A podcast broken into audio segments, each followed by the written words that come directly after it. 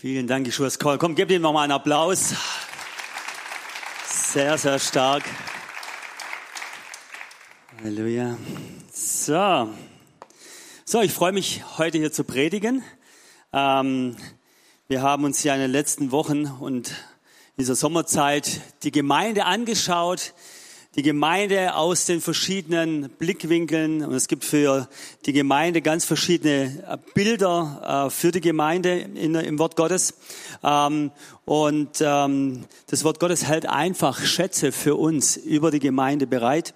Und da wollen wir ein bisschen weitergehen. So ein Bild ist zum Beispiel der Leib Christi, die verschiedenen Glieder am Leib oder auch der Tempel Gottes. Oder eben auch über dieses Bild möchte ich heute predigen, die Braut. Ja, so die Braut, die Gemeinde, die Braut und der Bräutigam Jesus, der auf die Gemeinde wartet. So, ich hatte in den letzten äh, Wochen und Monaten Zeit, mich bisschen mit diesem Thema zu beschäftigen. Einfach aus diesem äh, Grund, dass mein Sohn letzte Woche geheiratet hat. Also er stand genau hier, glaube ich, ja, und hat das Ja-Wort gegeben und seine jetzige Frau natürlich auch. Und so eine Hochzeit braucht viel Vorbereitung. Und mein, mein Sohn, der hat noch bei uns gewohnt.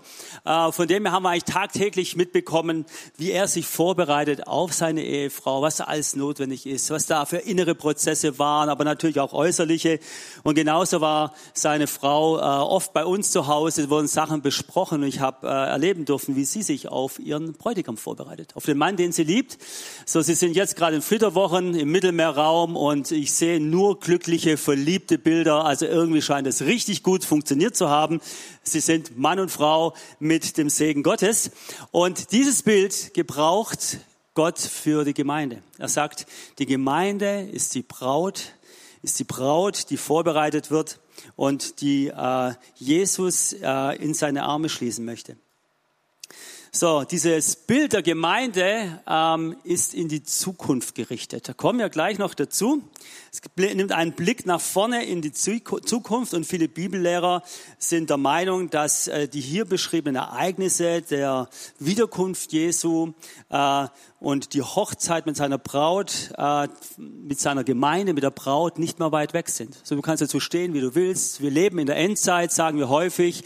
Man kann es ablesen an den ähm, Geschehnissen in Israel oder auch anderen Dingen. Und wenn man gerade schaut, ähm, wie viel endzeitliche Prophetien anscheinend doch in Erfüllung kommen, auch mit vielen Erschütterungen, kann man schon sagen, wir leben in dieser Zeit. So diese Predigt ist angelehnt ähm, an eine Lehre von Derek Prince. Du kannst sie nachlesen in der Gemeinde, das Buch Die Gemeinde, Band 1 und hier aus Band 2 ähm, empfehle ich dir ganz, ganz wärmstens. Äh, es gibt, glaube ich, noch zwei Exemplare, zweimal zwei Bände äh, beim Medienshop. Jetzt gibt's drei, darf ich dir jemand kurz geben, bevor ich die nachher vergesse. Und damit ist der Werbeblock auch schon beendet. Aber wenn du in Urlaub gehst und äh, noch ähm, eine gute Lektüre möchtest und dich weiter vertiefen das Thema, empfehle ich dir dieses Buch. So als ähm, Einführung in das Thema wollen wir uns zwei Passagen aus der Offenbarung anschauen und lesen, äh, die mit diesem Thema im Zusammenhang stehen. Zunächst lesen wir von der großen Hure oder vielleicht moderner ausgedrückt von der großen Prostituierten oder Ehebrecherin. Ja, aber du findest diese, dieses Wort über diese große Hure in der Übersetzung. Und anschließend wollen wir uns äh, eine Bibelstelle auch aus der Offenbarung zwei Kapitel später über die wahre Braut Christi anschauen. So deswegen ist der Titel der Gemeinde auch äh, bisschen provokant oder eigentlich biblisch Braut oder Hure. Die Gemeinde Braut oder Hure. So wir starten mal mit Offenbarung 17 1 bis 5. Und du kannst gern deine Bibel aufschlagen, mitlesen, mit unterstreichen, dir Markierungen machen. Offenbarung 17, 1 bis 5. Und es kam einer von den sieben Engeln, die sieben Schalen hatten, reden, redeten mit mir und sprach, komm, ich will dir zeigen das Gericht über die große Hure, die an vielen Wassern sitzt, mit der die Könige auf Erden Hurerei getrieben haben und die auf Erden wohnen, sind betrunken geworden von dem Wein ihrer Hurerei. Und er brachte mich im Geist in die Wüste. Und ich sah eine Frau auf einem scharlachroten Tier sitzen, das war verlästerlicher Namen und hatte sieben Häupter und zehn Hörner. Und die Frau war bekleidet mit Purpur und Scharlach und geschmückt mit Gold und Edelstein und Perlen und hatte einen goldenen Becher in der Hand, voll von Gräuel und Unreinheit, ihre Hurerei. Und auf ihrer Stirn war geschrieben ein Name, ein Geheimnis, das große Babylon, die Mutter der Hurerei und aller Gräuel auf Erden. So diesem Bild aus Offenbarung 17 möchte ich das Bild von der Braut aus Offenbarung 19 gegenüberstellen. Offenbarung 19, 7 und 8. Lasst uns freuen und fröhlich sein und ihm die Ehre geben, denn die Hochzeit des Lammes ist gekommen und seine Braut hat sich bereitet. Und es wurde ihr gegeben, sich anzutun mit schönen, reinen Leinen. Das Leinen aber ist die Gerechtigkeit der Heiligen. So, hier haben wir zwei eklatante Gegensatz, äh, Gegensätze. Zum einen die Hure, die Prostituierte und die Braut, die wunderbar geschmückt ist und äh, ja, so eine Braut, die ist einfach herrlich. Die hat sich vorbereitet, das konnte ich miterleben. Da steht man morgens um sechs, um sieben auf, dann kommt der Friseur, dann, dann gibt's Make-up, dann kommt das Kleid, das mit Bedacht und passend zur Person ausgesucht ist. Dann werden die Schuhe angezogen. Dann hat man heutzutage auf jeden Fall seine Trauzeugen um sich herum, die den ganzen Tag von morgen bis äh, abends die äh, Braut betütteln und ihr alles abnehmen, was irgendwie nebendran ist. Aber die Braut macht sich wunderschön für ihren Bräutigam. Wenn wir uns hier diese Stellen über die Gemeinde anschauen, dann können wir feststellen, es handelt sich nicht um eine einzelne Person. So, hier die Braut, die ich gerade beschrieben hatte, aber hier, die Braut ist keine einzelne Person, sondern eine Gruppe von Gläubigen, die durch ihren Glauben an Jesus Christus vereint sind.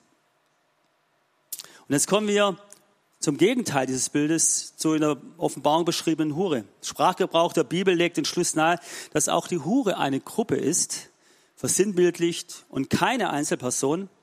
Ja, meine verschiedene Bilder, äh, verschieden die Welt äh, oder einzelne Städte, Babylon, wo liegt Babylon? Aber hier sagt das Wort Gottes, darum geht es gar nicht, sondern es ist eine Gruppe und in gewisser Hinsicht muss es auch eine religiöse, eine religiöse Gruppe sein. Ja, ob wir nun das Wort dafür Gemeinde nehmen, verwenden, das sei mal dahingestellt. Aber es handelt sich um eine religiöse Gruppe. Und wenn man sich das Wort Gottes und die Geschichte des Christentums ansieht, dann könnte man sagen, dass es gerade in der letzten Zeit nur noch zwei bedeutsame Gruppierungen geben wird, nämlich die Braut und die Hure. Diese zwei Einteilungen. Diese Frage in dieser letzten Zeit, von der eben die Bibel spricht, ich habe es erwähnt, das ist überhaupt nicht graue Theorie oder irgendwie theologisches Konstrukt, sondern für jeden Einzelnen für uns von Bedeutung. Vermutlich wird jeder, der in der jetzigen Zeit lebt, vor die Frage gestellt werden, willst du in der Braut leben, willst du dich der Braut anschließen oder der Hure? Also zwei eklatante Gegensätze. Jetzt möchte ich, damit das Ganze ein bisschen Fleisch bekommt, einen Rücksprung machen. Von dem letzten Buch der, äh, der, Bibel, von der Offenbarung, gehen wir jetzt zum ersten Buch, Genesis, 1. Mose. Und es besteht ein bemerkenswerter innerer Zusammenhang zwischen diesen beiden Büchern. Denn vieles, was in 1. Mose beginnt, wird in der Offenbarung abgeschlossen. Das ist ganz häufig so. Grundlegende geistige Wahrheiten werden von Anfang an gleich hineingelegt ins Wort Gottes und haben ihre Erfüllung oft durch die Zeiten hindurch, dann in dem letzten Buch. Grundsätzliche Dinge, wie Gott Dinge sieht und sein Charakter, werden schon im ersten Buch Mose beschrieben. Und häufig ist die erste biblische Erwähnung eben als wichtige Konzept und wie ein Same, der raus Offenbarung und Lehre gibt. So, dieses Bild spricht von zwei Arten von Religion. Und jetzt kommen zwei Namen ins Spiel, die sich hier ein bisschen durch die Predigt durchziehen werden.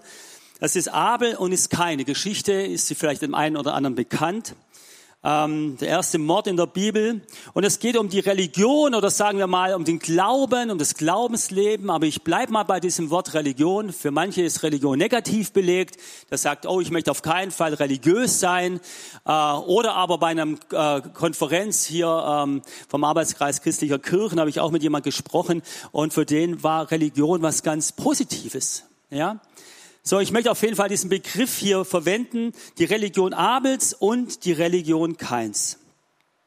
Die Menschengeschichte kannte nie andere Arten von Religion als diese beiden und jeder Mensch, der eine Religion hat, einen Glauben hat, hat entweder die Religion Kains oder die Religion Abels. Du wirst gleich noch mehr verstehen. Also, schauen wir doch mal in den Text, in die kurze Geschichte von Kain und Abel aus 1. Mose 4, Vers 3 und 8.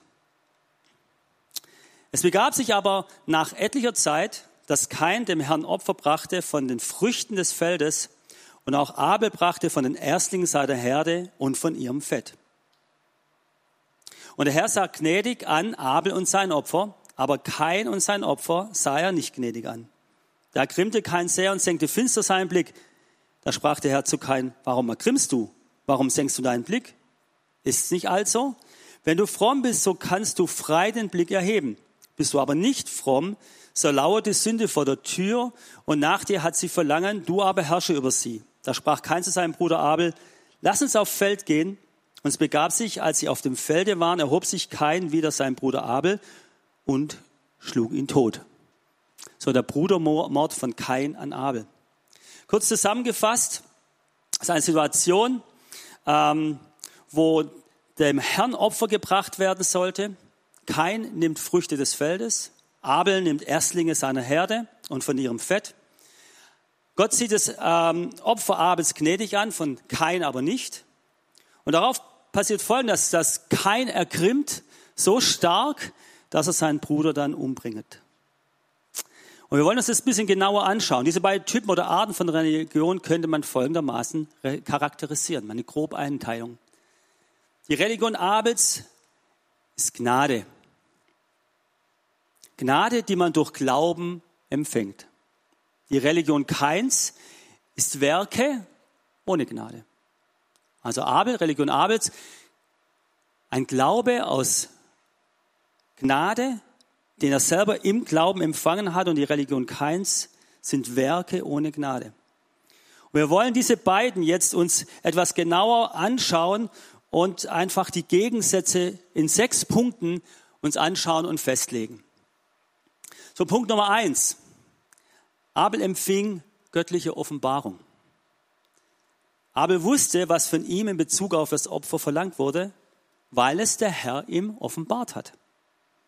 Und die Offenbarung bestand darin, dass ein Sühneopfer gebraucht werden musste, bevor sich ein Sünder Gott nähern und bei Gott Gunst finden konnte. Abel im Gegensatz zu Kain gehorchte dieser Offenbarung die es erforderlich machte, dass er sich selbst demütigte und seinen Stand als Sünder anerkannte. Ist nicht genau beschrieben, aber kein hatte genau die gleiche Offenbarung. Und offenkundig hat er diese göttliche Offenbarung aber abgelehnt. wir können lesen in Hebräer 11, Vers 4, durch den Glauben, der Hebräerbrief greift es auf, aus 1. Mose. Durch den Glauben hat Abel Gott ein besseres Opfer dargebracht als kein. Deshalb wurde ihm bezeugt, dass er gerecht sei, da Gott selbst es über seine Gaben bezeugte. Und durch den Glauben redete er noch, obwohl er gestorben ist. Der Hebräerbrief greift den Glauben und das Opfer Abels auf. So wichtig ist das in, in den Augen Gottes. Und dieser Glaube beruht stets auf der Offenbarung des Wortes Gottes. Dazu aus Römer 10, Vers 17. So kommt der Glaube aus der Predigt, das Predigen aber durch das Wort Gottes. So Abel hat empfangen, dass er ein Sündopfer braucht, ähm, das wichtig ist, damit er sich Gott nahen kann. Ich komme nachher nochmal dazu. Übrigens genau, diese, dieses Sündopfer ist der Hinweis schon jetzt auf Jesus. Gehen wir nochmal einen Schritt weiter. Zweitens, Abel erkannte die Notwendigkeit eines stellvertretenden Opfers. Er erkannte, dass sein Leben hingegeben werden musste, bevor sich Gott nähern konnte. Und ich habe es gerade schon genannt, das ist natürlich die Vorausschau auf all das, was Jesus für dich und für mich am Kreuz von Golgatha getan hat. In all die Bilder aus dem Alten Testament, all die Sinnbilder, all diese prophetischen Vorschattungen, all das wird erfüllt all diese alttestamentlichen Prophetien werden erfüllt in Jesus am Kreuz, am, am Kreuz, wo er für dich und für mich stirbt, wo er sein Blut gibt und wo er nicht bleibt, wo er alle Sünde trägt, aber sie trägt und uns freispricht und dann wieder aufersteht und zum Vater zurückgeht. Kein hingegen, er leugnete diese Notwendigkeit eines stellvertretenden Opfers. Kommen wir gleich dazu, woher das auch kommt, nämlich Punkt drei: Abel leistete Sühne für den Fluch, der auf dem Erdboden lag. 1. Mose 3, Vers 17. Und zum Mann sprach er, das ist die Geschichte von Adam und Eva, weil du gehorcht hast der Stimme deiner Frau und gegessen von dem Baum, von dem ich dir gebot und sprach, du sollst nicht davon essen. Verflucht sei der Acker um deinetwillen. Mit Mühsal sollst du dich von ihm nähern dein Leben lang. So, das ist ein Fakt. Ich war gestern unterwegs und ich musste über viele Felder fahren und jetzt ist ja gerade Erntezeit. Hey, und überall waren Mähdrescher, überall waren äh, die Traktoren unterwegs. Warum? Weil gestern ein richtig heißer Tag war und heute regnet schon wieder. Mit Mühsal, dieses Jahr besonders, müssen die Bauern ihre Ernte einbringen. Kannst du jeden Bauern gerade fragen? Ja, so ist einfach ein Fakt, dass der Erdboden von Gott verflucht ist und all das, was wir genießen, ich liebe Brot, ich liebe Getreideprodukte, muss hart erkämpft werden. Ja, wenn du schon mal selber ein äh, Acker gepflügt hast ohne einen großen Traktor oder wenn du Gemüse angebaut hast oder wenn du nur deine Geranien auf dem Balkon züchtest, merkst du, das ist viele, viele, viele Arbeit, damit keine Schädlinge kommen, dass die Sonne sich nicht verbrennt, dass genügend Wasser da ist. So, es ist ein Fakt. Da gibt es einen Fluch und Gott sagt, du sollst dich dein Leben lang unter Mühen daran ernähren. Warum nenne ich das? Ja, wie war das Opfer von Abel? Abel leistete Sühne durch den Erstling aus seiner Herde, Sühne für den Fluch, der auf diesem Erdboden lag. Und was macht kein? Und ich muss gestehen, das habe ich erst nach dem Studium nochmal von diesem Wort hier verstanden. Ich habe mich immer gefragt, warum wurde keins Opfer nicht angenommen? Und hier siehst du diese, diese Lösung. Kein brachte Opfer als Gott, äh, brachte Gott als Opfer die Früchte der Erde. Ein Opfer, das aus dem heraus entstanden war, was unter dem Fluch Gottes steht. Oder mit anderen Worten gesagt, sein Opfer war im Grunde eine Beleidigung für Gott. So Abel hat verstanden, dass er ein Sühnopfer braucht und dass etwas sterben muss, dass ich wieder zu Gott kommen kann. Was für ein wunderbares Bild für Jesus, der für dich und für mich gestorben ist, damit ich Zugang habe, damit ich zu Gott kommen kann, damit ich wieder Gemeinschaft mit meinem Vater im Himmel habe. Der vierte Punkt. Abel bekam eine übernatürliche Bestätigung von Gott. In 1. Mose 4, Vers 4 können wir lesen, und auch Abel brachte von den Erstlingen seiner Herde und von ihrem Fett, und der Herr sah gnädig an Abel und sein Opfer. Und nochmal, Hebräer durch den Glauben hat Abel Gott ein besseres Opfer dargebracht als kein. Deshalb wurde ihm bezeugt, dass er gerecht sei, da Gott selber es über seinen Gaben bezeugt. Und durch den Glauben redet er noch, obwohl er gestorben war. Diese Bibelstelle hatten wir schon mal. So, Gott bestätigt dieses Opfer von Abel. In irgendeiner Weise Art und Weise bezeugte Gottes. Vielleicht war es mit Feuer vom Himmel. Ich weiß es nicht, so wie es in vielen anderen äh, Geschichten des Alten Testaments sind, äh, bei den Baals-Geschichten. Ich, ich weiß nicht, steht nicht drin, aber übernatürlich nahm er dieses Opfer an. Auf der anderen Seite weigerte sich Gott, keins Opfer zu bestätigen. Das ist die Frage, was passiert dann? Erstens, sowohl Abel als auch Kain wussten ganz genau, was sie taten. Keiner der beiden handelte aus Unkenntnis heraus. Und sobald Abels Opfer auf übernatürliche Weise bestätigt wurde, Keins Opfer jedoch nicht, wurde kein zornig auf seinen Bruder. Wurdest du schon mal einmal zornig auf deinen Bruder? Was hier beschrieben wird, das ist die Natur des Menschen.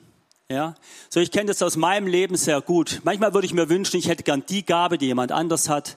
Oder da ist jemand, der vielleicht einfältig gerade an eine Sache rangeht, der das gar nicht perfekt macht, der das äh, äh, mit vielen Fehlern macht, aber irgendwie funktioniert. Er investiert einfach sein Glauben. Er hört von Gott, hat Offenbarung, tut's einfach, kindlicher Gehorsam und das Ding funktioniert. Ja, und ich habe das durchdacht und ich habe mir den Riesenplan gemacht und äh, weiß doch eigentlich ganz genau, wie es geht.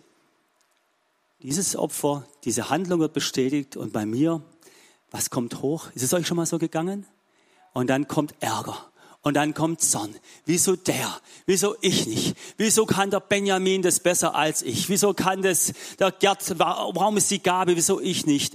Und dann kommt dieser Zorn und Ärger und hey, und du kannst dich entscheiden, ob du den zulässt oder ob du sagst, hey, ich lebe aus Gnade, ich äh, gönn dem anderen das. Ähm, Im im, im äh, Wort Gottes steht, ich soll mich überhaupt nicht vergleichen. Und ich nehme diese Beispiele auch nur, um zu zeigen, es gibt eine menschliche Natur und die lebt in dir und in mir und die haben, wenn sie nicht erlöst ist, haben wir die nicht im Griff.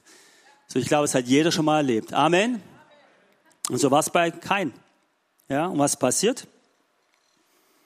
Punkt 5, Abels Religion brachte einen Märtyrer hervor. Aber er wurde für seinen Glauben getötet. Keins Religion brachte genau das Gegenteil hervor, einen Mörder. Und du kannst mal Mörder nehmen. Heute wird keiner mehr wahrscheinlich jemanden umbringen. Aber können wir nicht Menschen in Gedanken umbringen, missgünstig sein, ihnen Schlechtes wollen? Ja, schon mal erlebt, dass das Schlechteste in dir hochkommt, wo du selber erschrickst und denkst, wow, wow, wow, zum Glück kann ich da Buße tun. Er hatte keine Gnade in seinem Herzen, der Kain, weil er die Offenbarung verwarf. Er nahm, sich, nahm sie nicht im Glauben an. Und aus der natürlichen Bosheit des Menschenherzens stürzte er sich wahnsinnig vor Zorn auf seinen Bruder und tötete ihn nur deshalb, weil Gott dessen Opfer angenommen, seines jedoch verworfen hat. Wenn du in die Welt schaust, die Weltgeschichte, wie viele Kriege sind begonnen worden, weil Neid und Eifersucht da war, weil jemand gesegnet war, der andere nicht, weil wir größer sein wollten. Wie viel Unheil gibt es gerade jetzt, weil einfach dort eine Religion vorherrscht, eine Religion keins, die Gnade nicht kennt. Der eigentliche Feind der wahren Religion ist nicht ein weltlicher Lebensstil übrigens, ist nicht Kommunismus, ist nicht eine andere Ideologie, ist nicht irgendwie ähm, ein weltlicher Lebensstil oder äh, Atheismus, sondern äh, diese falsche Art der Religion, das ist der größte Feind von wahrem Glauben und wahrer, wahrer Religion. So Punkt 6, dann gehen wir auch schon einen Schritt weiter. Abels Religion, sein Glauben, Charakter, der hier gezeigt wird, wird die Braut hervorbringen. Dieser Glaube aus Glauben, aus Gnade und Glauben bringt die Braut hervor. Keins Religion wird die Hure hervorbringen.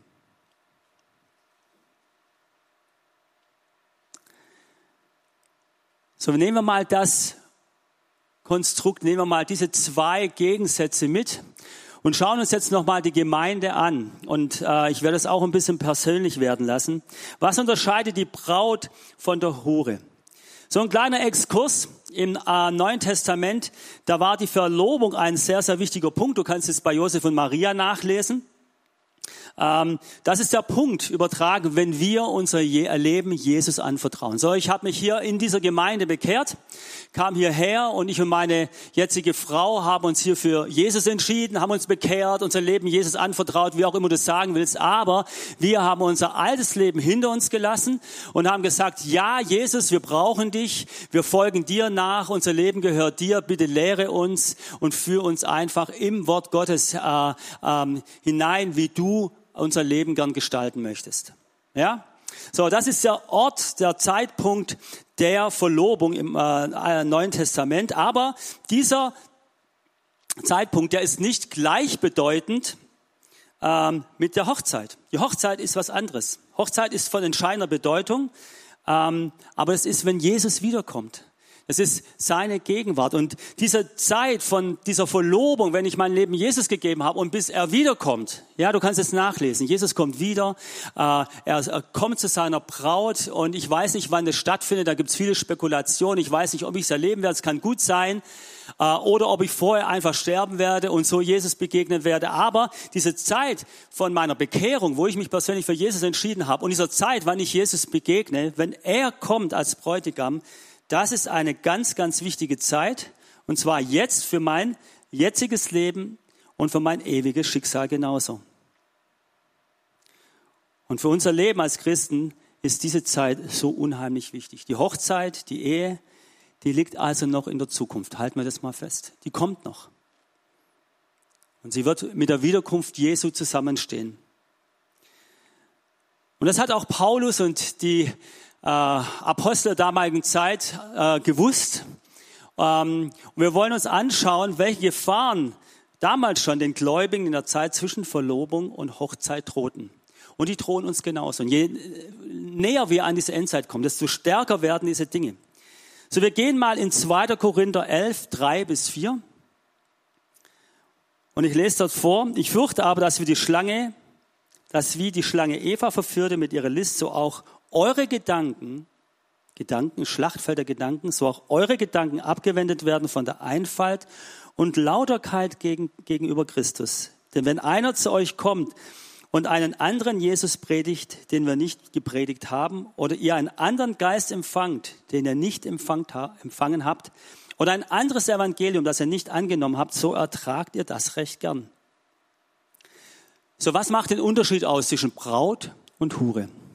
Hier sind drei Dinge genannt, und zwar ein anderer Jesus, ein anderer Geist und ein anderes Evangelium. Und diese drei Dinge, die wollen wir uns jetzt mal genauer anschauen. Ein anderer Jesus, also ein Jesus, der nicht der Jesus der Bibel ist. Ein Jesus, der menschlich und nicht göttlich ist. Der nicht der Sohn Gottes ist, der Mensch geworden war, für uns gestorben ist, all unsere Sünden auf sich genommen hat und wieder auferstanden ist. Vielleicht ein Jesus auf der Ebene von Sokrates und Plato aus der griechischen Philosophie, von Buddha oder fernöstlichen Dingen oder einfach nur ein netter Mann. Ja, dabei ist Jesus genau dieser Jesus der Bibel. Er ist derjenige, der für dich und mich gestorben ist, der seine äh, göttliche Natur, so steht es im Wort Gottes, verlassen hat, der als Mensch, als Kind äh, in Demut auf die Welt gekommen ist, der gelehrt hat, der äh, den Charakter Gottes gezeigt hat, der dann wusste und das immer wieder angekündigt hat, ich muss für die Sünden der Welt, für deine und meine Schuld, für meine Zielverfehlung, für meine Getrenntheit von Gott, ich muss dort an diesem Berg in Jerusalem, ein Golgatha aufs Kreuz, und ich werde alles auf mich nehmen und durch mein Blut gibt es Vergebung dieser Sünden und wird diese Brücke, die abgebrochen war, wiederhergestellt, damit ich Beziehung habe mit dem Vater im Himmel. Das ist der Jesus der Bibel. Er ist kein, kein anderer. Und ich möchte dich fragen, laufen wir Gefahr, einem anderen Jesus zu akzeptieren? Einen Jesus nur der Liebe, der nur Liebe kennt und kein Gericht? Nur Himmel und keine Hölle? Und so weiter. Das ist ein falsches Bild von Jesus. Und oft wird gesagt, wow, warum predigt denn überhaupt noch Buße? Warum ähm, können wir nicht ein bisschen mehr über Jesus? Hey, das ist alles wahr, aber weißt du, dass meine Liebesbeziehung, deine Liebesbeziehung darauf äh, fußt, dass ich irgendwann gesagt habe, ich kapituliere vor Gott. Die Liebe des Vaters habe ich erst kennengelernt, wo ich gesagt habe, hey, ich kann selber das nicht, ich komme selber nicht zu Gott. Meine Leistung macht es nicht aus, mein charmantes Lächeln macht es nicht aus, mein, äh, mein, mein Intellekt macht es nicht aus oder irgendwas ich handwerklich gut kann. All das macht es nicht aus. Und allein, weil der Vater mich durch die Brille Jesus Christus sieht. Und dann kann ich doch einfach sagen, das brauche ich jeden Tag neu. Brauche ich jeden Tag neu. Ja. Gehen wir zum letzten Punkt. Oder zum vorletzten Punkt, ein anderer Geist. So, was unterscheidet die Braut von der Hure? Ein anderer Jesus oder Jesus der Bibel. Ein anderer Geist. Der Geist, der mit Jesus kommt, ist der Heilige Geist. Es gibt aber auch noch andere Geister, die in unserem Leben am Werk sind. Ja, warum ist die Lebensbeichte, die Lebensbereinigung nach unserer Bekehrung so wichtig? Als ich mich bekehrt habe, als ich Jesus in mein Leben aufgenommen habe, hatte ich das große Vorrecht, dass ich hier in der Gemeinde einen Glaubensgrundkurs gemacht habe. Wie viele andere auch. Äh, vorher habe ich noch welche gesehen, ganz frisch. Und was wurde dort gemacht? Erstmal die grundsätzlichen Lehren der Bibel. Und dann ging es ans Eingemachte. Sondern hieß es, komm, jetzt räum mal dein Leben auf dann, dann, dann äh, bring dein Leben mit Gott in, äh, in, in, in, in, ins Reine. Und das war das Beste, was mir passiert ist in meinem Leben. Und ich möchte mal einige Dinge nennen. Ja, da war Aberglauben in meinem Leben. Ich bin immer mit einem Amulett rumgelaufen, weil ich gedacht habe, wenn ich das Amulett trage, dann bin ich geschützt. Und damit habe ich in der Religion keins gelebt, weil ich meine Werke in den Vordergrund gestellt habe. Und das, weil ich was kann, muss Gott mich schützen. Das muss ich ablegen. Ich muss jetzt dem Amulett loswerden und gleichzeitig Gott um Vergebung bitten. Und heute weiß ich, ich bin geschützt, weil das das Wort Gottes sagt und weil Gott mich liebt. Und nicht, ich muss irgendwas tun, damit Gott sich um mich kümmert. Er tut es einfach, weil er mich liebt. Oder Angstzustände. Ich bin mit starken Angstzuständen hierher gekommen. Das war wahrscheinlich durch viele Dinge, aber durch vererbte Traumata meines Vaters, ähm, der in, öfters in Todesängsten war. Und ich hatte immer Albträume.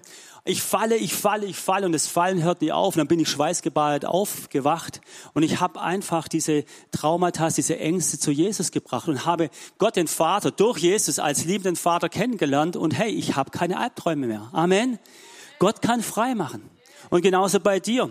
Wenn du irgendwo mit Angst und Angstzuständen rumläufst oder mit anderen Dingen, Gott ist derjenige, der kommt und die anderen Geister in unserem Leben hinwegnimmt und sie uns füllt mit dem Heiligen Geist. Oder viel harmloser. Das kann ja so ein bisschen mystisch sein. Die Welt hat ja keine Probleme mit Mystik. Ja, wie viel Dämonensendungen und was alles gibt es und wie auch immer das ist. Ja, Nehmen wir, gehen wir mal auf eine andere Ebene. Stolz und Überheblichkeit. So, ich bin aufgewachsen in einer Umgebung, wo manches nicht so einfach war und äh, wo ich ausgelacht wurde und, und, und. Und was macht man dann? Du kannst entweder dich zurückziehen und gehst in Minderwertigkeit oder du drehst so richtig auf und nimmst die Gaben, die du hast und charmant und Witz und, und ähm, und daraus kommt aber ein Leben in Stolz und Überheblichkeit. Wenn irgendjemand hinter deine Maske sieht und wirklich sieht, was da an Substanz da ist, dann bist du ja der Sepp, dann bist du ja gelackmeiert. Und so bin ich hierher gekommen. Und ich weiß noch, ich habe mich hier äh, für Jesus entschieden und ich, ich bin förmlich an der Wand heruntergerutscht, weil ich so Angst hatte. Mir fehlte die Offenbarung aus dem Wort Gottes. Und zum Glück hatte ich schon vorher einen Chemielehrer, der schon vorbereitet hat, der einfach das Wort Gottes in mich hineingesät hat. Der gesät hat, wie Gott mich sieht, wie Gott mich liebt. Und hier, ich unterlag eigentlich der Religion keins, das selber zu machen, selber ein Bild. Und ich bin der Religion Abels, der Gnade begegnet. Dem Glauben, dass Gott alles für mich getan, dass er mich so annimmt, wie ich bin. Ich bin, weil ich bin und nicht, weil ich was leiste. Und auch heute brauche ich noch Unterscheidung der Geister. Auch heute brauche ich diesen Geist, der mich führt und leitet. So, ihr könnt es sehen da draußen. Wir bauen gerade. Oh, es gibt jeden Tag unzählige Entscheidungen, wo ich wissen muss, wie mache ich die Dinge oder in welcher Reihenfolge. Ganz praktisch. Oder wenn wir Gottesdienst leiten, wie sollen wir gehen? Was ist jetzt dran? Was möchtest du tun? In Orientierung, wenn mir Angebote gemacht werden. Ich brauche den Heiligen Geist, damit ich unterscheiden kann. Anhand des Wortes Gottes und anhand des, und mithilfe des Heiligen Geistes jeden Tag. So, wir brauchen also diesen Geist, diesen Heiligen Geist. Und ich lasse uns nicht verführen von, von einem anderen, einem anderen Geist. Und der letzte Punkt, ein anderes Evangelium. Galater 1, Vers 8. Aber auch wenn wir oder ein Engel vom Himmel euch ein Evangelium predigen würden, das anders ist, als wir es euch gepredigt haben, sagt hier Paulus, der sei verflucht. Wow! Hartes Wort. So, ich habe es gesagt, die Gemeinde durchläuft als Braut des Bräutigams eine Vorbereitungsphase. Sie wird als Heiligung oder Reinigung, als das Wasserbad im Wort bezeichnet. Hey, was für eine Gnade, dass ich jeden Tag im Wort Gottes lesen darf, dass es mir Richtschnur ist, dass es mich auf geraden Weg bringt. Ich würde heute nicht so stehen, wenn da ein Römer äh, äh, nicht stehen würde, du bist geliebt, geliebt, nichts trennt dich von der Liebe Gottes. Diesen Vers habe ich eineinhalb Jahre lang proklamiert, bis dieser andere Geist und bis das andere Evangelium bei mir ankam, bis ich Abel gelernt habe und nicht mehr kein gelebt. Und in dieser Zwischenzeit der Bekehrung und unserer Präsentation als Braut muss dieser Prozess der Heilung und Reinigung ablaufen. Und der äh, vollzieht sich einfach durchs Wort, durchs Wort, das du hier hörst, das du selber liest, oder das einfach von anderen dir weitergegeben hat, über dem du selber austauscht. Oft wird heutzutage unter Christen ein anderes Evangelium gepredigt, nämlich das sogenannte soziale Evangelium. Ja, was ist das soziale Evangelium? Das ist eigentlich die Religion keins. Ich habe schon gesagt, da wird Jesus in einen anderen Kontext gestellt. Wir brauchen nicht mehr äh, äh, uns äh, der Gnade stellen. Wir müssen uns nicht mehr selber anschauen. Ja. Dieses soziale Evangelium leugnet, dass der Mensch von seinem Wesen oder seinem Handeln her ein Sünder ist. Es leugnet die Notwendigkeit der stellvertretenden Buße und des stellvertretenden, Opf des stellvertretenden Opfers. Es lehnt Blutvergießen ab, ja, so alttestamentliche, und bietet Gott als etwas äh, an, das von etwas herstammt, auf das bereits ein göttlicher Fluch liegt. So, diese zwei Sachen, Kain und Abel. Ich möchte dich fragen, sind wir wirklich Kannst da nicht weiter reingehen? Sind wir wirklich auf dem Evangelium der Bibel gegründet? Brauchen wir wirklich jeden Tag die Gnade unseres Herrn Jesus neu? Kannst du, kann ich, können wir sagen, jeden Tag, ich bin ein Sünder, ich laufe oft am Ziel vorbei, ich habe Fehler, mein Charakter ist fehlerhaft und jeden Tag mache ich irgendwelche Fehler? Kann ich zu diesem Umstand bedeutungslos Ja sagen und mich ganz auf Jesus stützen und mich seiner Gnade fallen lassen? Vor dem ersten Gottesdienst ist mir was passiert. Da habe ich jemanden gefragt, hast du Fehler? Ja. Und alle haben gelacht, weil wer gibt schon zu, dass du Fehler hast? Aber ich stehe heute Morgen, ach, heute Morgen, heute Mittag hier. Hey, und ich kann sagen, ich bin voller Fehler. Ich mache, du auch, Bianca. Das, das ist gut. Ja, noch mehr. So, ich habe Fehler. Die größte, was soll ich sagen? Das meiste, das Stärkste, was meine Angst zerbrochen hat, war, dass Gott übernatürlich mal zu mir gesagt, Thomas, du darfst Fehler machen. Und da war ich, wow, ich darf Fehler machen. Dann hat er gesagt, Thomas, und du wirst Fehler machen. Das war schon nicht so angenehm, weil ich will ja keine Fehler machen. Du wirst Fehler machen. Oh nein, Jesus, muss ich Fehler machen? Und dann kam das dritte, das hat mich überzeugt. Thomas, du musst Fehler machen, damit du lernst und meine Liebe sich dir offenbart. Amen. Yes. So deswegen dürfen wir die Religion, den Glauben Abels annehmen, allein gegründet auf Gnade. Sind wir wirklich auf dem Evangelium der Bibel gegründet? Kann ich wie Paulus sagen, 1. Korinther 15, 9 bis 10, denn ich bin der Geringste unter den Aposteln, der ich nicht wert bin, dass ich ein Apostel heiße, weil ich die Gemeinde Gottes verfolgt habe. Aber durch Gottes Gnade bin ich, was ich bin. Aber durch Gottes Gnade bin ich, was ich bin. Immanuel, ich bin, weil ich bin. Durch Gottes Gnade bin ich, was ich bin. So, dann komme ich auch zum Schluss dieser Predigt. Und vielleicht kann die Band schon nach oben kommen. Die alles entscheidende Frage ist die Frage nach unserer persönlichen Beziehung zu Jesus Christus. Bleiben wir ihm und der Bibel treu? Was Christine gesagt hat, bleiben wir hingegeben, wo auch immer Gott uns hinruft, hingegeben und loyal. Oder wenden wir uns unter dem Einfluss falscher, verführerischer Kräfte sehr bewusst oder auch schleichend von ihm ab. Schon länger Christ bist, vielleicht gab es Enttäuschungen, vielleicht war dein Bruder nicht so nett zu dir, ja, der macht halt auch Fehler, so wie du. Vielleicht sind Dinge nicht so gut gelaufen, passiert. Aber es ist doch meine Frage, wie ich mein Herz reinhalte. Sind Dinge, wiederholen sie sich? Ja. Wende ich mich schleichend ab? Wow, ich möchte es nicht. Ich möchte genauso wie vor vielen Jahren, als ich hier stand mit der ersten Liebe stehen, ich stehe mit der ersten Liebe hier, Jesus ist Herr. Jesus ist mein persönlicher König. Jesus ist der, der alles in meinem Leben getan hat. Jesus ist der, der jeden Tag neu voller Liebe vor mir steht und sagt, gib mir all den Schrott deines Lebens. Er ist derjenige, der mich leitet, der Heiligen Geist, den er geschickt hat. Jesus ist der, der mein Herz erfüllt. Jesus darf mich um alles bitten, darf mich um alles darf mich in alles hineinführen.